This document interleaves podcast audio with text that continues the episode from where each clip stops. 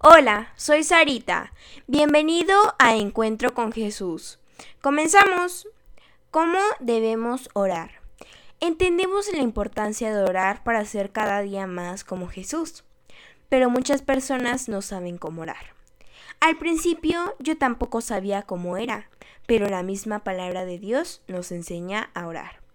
La manera correcta de orar, según Jesús, se puede leer en Mateo capítulo 6, versículos 5 al 15. Cuando ores, no seas como los hipócritas, que aman orar en público para que los vean.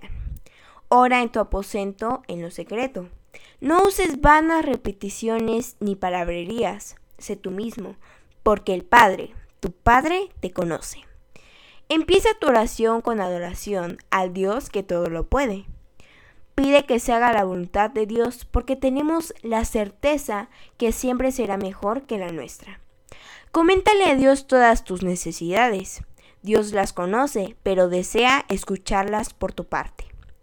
Perdona así como Él perdona nuestras ofensas. Tenemos muchas cosas que se nos deben perdonar.